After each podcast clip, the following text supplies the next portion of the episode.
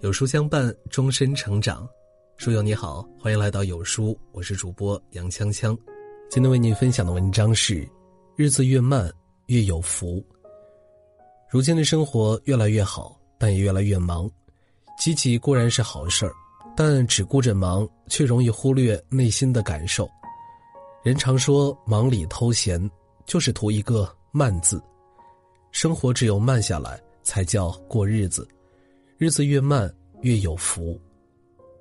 一位时间管理专家说：“我们正处于一个把健康卖给时间和压力的时代，忙，特别是心理上的忙碌感，所带来的伤害，可能超出我们的想象。那种不眠不休的工作，是一种自杀式的生活。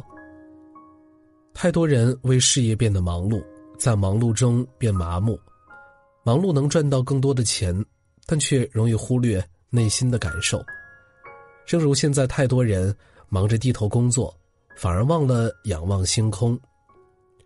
人不是只懂得干活的机器人，适当慢下来，给自己的情感放个假，才不负辛苦的岁月。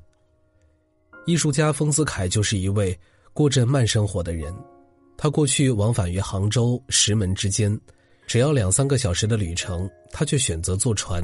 花上两三天的时间。坐船会经过福岩寺、崇福、大麻、博路、武行等地。他白天在船上欣赏风景，夜晚上岸闲逛，兴致好还可以玩上一天。当我们正在为生活疲于奔命的时候，生活已经离我们而去。真正的生活不是疲于奔命，而是懂得休息，慢下来，便是休息。从前的日色变得慢，车马邮件都慢，一生只够爱一个人。人生就是从此到彼的一条长路。过去我们走得慢，灵魂与身体同行；如今脚步变快，反而把灵魂落下。慢生活也许赚的少点儿但能让自己的内心与身体同步，感受大好河山，岁月情长。感受慢悠悠的日子，人生唯有慢下来才有滋味儿，人慢下来才算活着。最好的后半生是什么呢？大概就是享福，但享福有一个前提，就是要闲下来、慢下来。如果永远都在忙碌中、奔波中、工作中，就不可能享受福气。只有敢于慢下来的人，才有机会享福。生活的艺术里，林语堂写道：“让我和草木为友，和土壤相亲，我便已觉得心满意足。我的灵魂很舒服的在泥土里蠕动，觉得很快乐。这种与草木、土壤为友的生活，不正是我们所向往的慢生活吗？同样的草木与土壤，当生活节奏变快，草木就是装饰，土壤会弄脏鞋子。”但生活节奏变慢时，草木就是自然，土壤则是生机。一个人的享福不取决于财富地位，而是取决于对待生活的看法。